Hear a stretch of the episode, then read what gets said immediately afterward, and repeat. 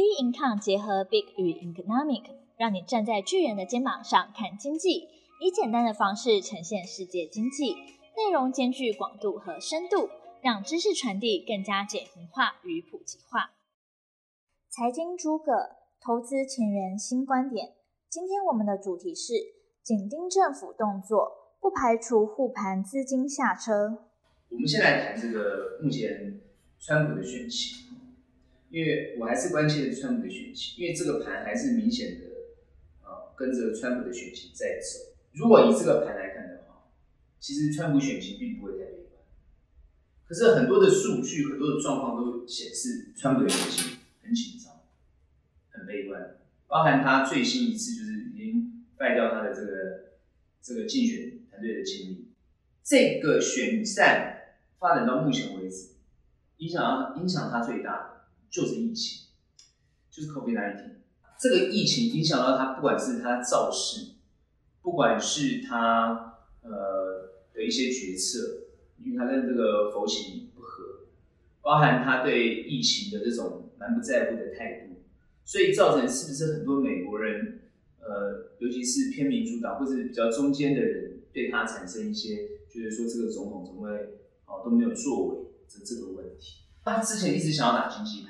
疫情其实是一定会对经济受很大的影响，那他唯一的策略就是撒钱，而且他的撒钱是一定会撒到你需要的地方，他不是像我们什么搞振兴券，他没有，他是真的是撒钱，所以他已经不排除第三、第四次，第二次已经过，第三、第四继续撒。以美国人来讲，你拿到的现金，你照理讲是不会存起来，你应该要去消费。可这边的数据就告诉我们，哎，消费数据。并没有增长，反而下滑，这就很吊诡，这就很吊诡，是民众钱没有拿到，还是民众信心不足，不愿意花钱？哦，这很重要，因为如果说消费不振的话，他们国会也好，或是他们政府也好，就白宫，他到底要不要再继续撒钱？因为我撒给你，你都存钱，你都不消费，那我干嘛撒钱给你？我们为什么要振兴券？就逼你买东西，还要你付一千块给他。不是给你三千块，不是给你两千块，因为就给你两千块没错。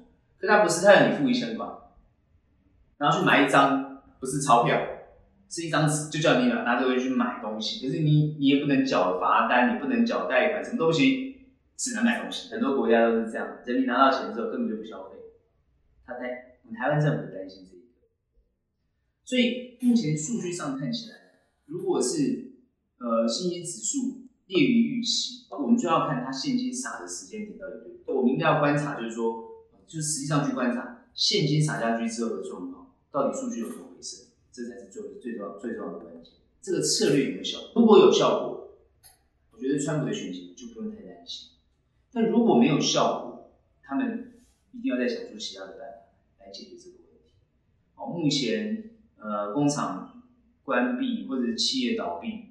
啊，包含呢，我看过很多数据，包含企业倒闭，包含失业率的提高，包含工作的消失，这些东西在美国一直在持续在发生。我主要观察的是这根红 K，突破了年线的这个红 K 很关键，所以这三根没有意义，这三根没有意义。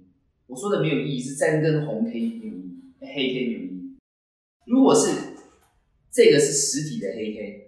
再加一根实体的黑 K，再加上一个实体的黑 K，跌破了年线，跌破年线，我都还不怎么担心，我都觉得还可以。所以这三个没有意义，所以它还是会往上走，因为突破了年线是一个很重要的关键想法，这一根是很关键，这一根非常关键，所以它突破了，我认为它就会过。但是因为这边有一个很大的心理关卡。每一次要到心理关卡，态度也是一样。投资人到心理关卡都会想要卖股票，就觉得涨多了嘛。那我有赚钱，我先走一趟，等它下来我再买，都是这种心态。现在心态也是这样。那国际机构的投资端的这些操盘手也是这种心态。我先一部分获利了结，等它下压的时候我再进场。所以它压在比如说年线这个位置的时候，他们会再进去，就是这样。然后可能会搭配上川普的这个选情。川普对于中国最新的制裁，就是你的官员不发签证给你。投资的氛围存在，这个行情最它这个整个现在目前行情走到这个地方，有两个重要的关很重大的关键。第一个，因为疫情，所以各国央行都要印钞票来救市，这这是最基基本的第一个问。第一个，为什么会？因为有钱嘛才能涨。第二个，照理讲，大家因为有疫情会没有信心，不敢消费，企业财报一定很烂。可是各国政府又鼓励企业哦，那不要裁员啊，不要减薪啊，干嘛干嘛，做了很多的措措施。然后呢，自己也花钱去拉抬股票，撑住那个行情。哦，所以股民的信心就慢慢。这阵子没有赚到钱的人，这个时候就跳进来了。这才是现在大家关心的啊，因为这阵子大家没赚到钱。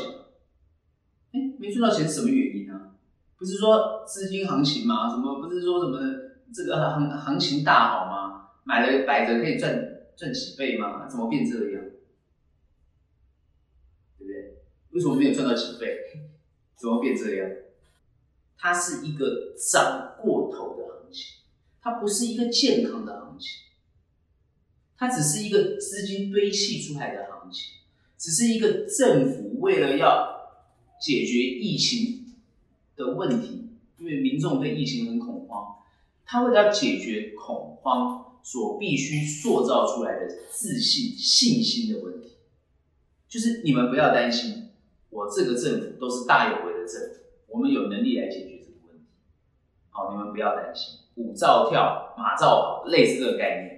当时邓小平这个这个想法，就你们不要改变你们的生活。当政府不再撑住这个行情的时候，这个行情就会往下走。我认为我们要积极的观察是投信的动作，投信在卖，你你不要去看外资的，外资卖那都不用去注意。那那外资哈，我跟你讲，外资的操作才会赚到钱，投信不一定赚得到钱。你去注意观察，外资就是有买有卖，有买有卖。投资市场上的两大法人，两个法人一定会赚钱。第一个是外资，外资因为它很有可能都是一些什么呃大户主力在国外开的，什么开曼开的一些啊，要不然就是把钱放在高盛啊，放在这些花旗啊，然后让他们开一个什么私人专户，主要是他们在操作。所以大户的钱是谁的钱？大户的钱嘛，哦，所以大户的钱是自己的钱，自己的钱要不要很关心？这券商的自营商的钱是谁的钱？公司的钱。大户的钱是自己的钱，自营商的钱是公司的钱，所以他们这两个人是一定要赚到钱的。那尤其外资来做台股，很多都是 hedge fund，hedge fund 基本上来讲，以避险以避险基金的概念来讲，他们是一定要赚钱。所以呢，他们一定要赚钱，所以他们就会买，有买有卖有卖有卖，你。去观察，他们就是一直在做，所以做投资要有买有卖，不是做了不卖，这很重要。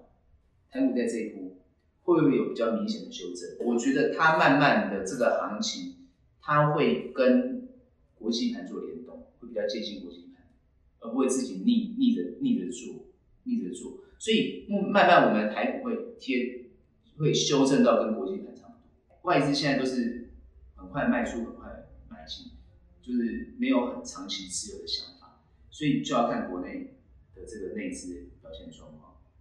所以很多人在这个阶段叫大家不要恐慌啊，虚报股票啊，安慰大家。我觉得那是在打安慰剂，顺着这个国际的行情慢慢做，这样大家才会有信心。不能在这个地方下车。如果说有突破，我还是告诉你，这不有可能下车啊，这关系也不会下车。大家都还要互判断是他会下车，因为他们本来就应该要获利了结，你获利了结，那当然不可能一次撤太多，这个会行情有影响，它就是慢慢慢慢一点一点撤，一点一点撤，只是说行情会震荡，那个股表现会不一样，所以反而在研究个股上，或对那个个股的股性一定要了解，才有可能获利的契机。你如果对那个股票的股性不是很熟悉，尽量不要碰，而且这个震荡行情有可能是大震荡的东西。而且我的研判就是政府基金很有可能在这个阶段就会慢慢的离场。我讲的不是国安基金，我讲的不是国安基金，我讲的是政府，尤其是八大行库慢慢离场。那，这边要注意，主要要观察的就是投信的动作。投信我们看在卖股票，这个要特别去观察，要特别去观察。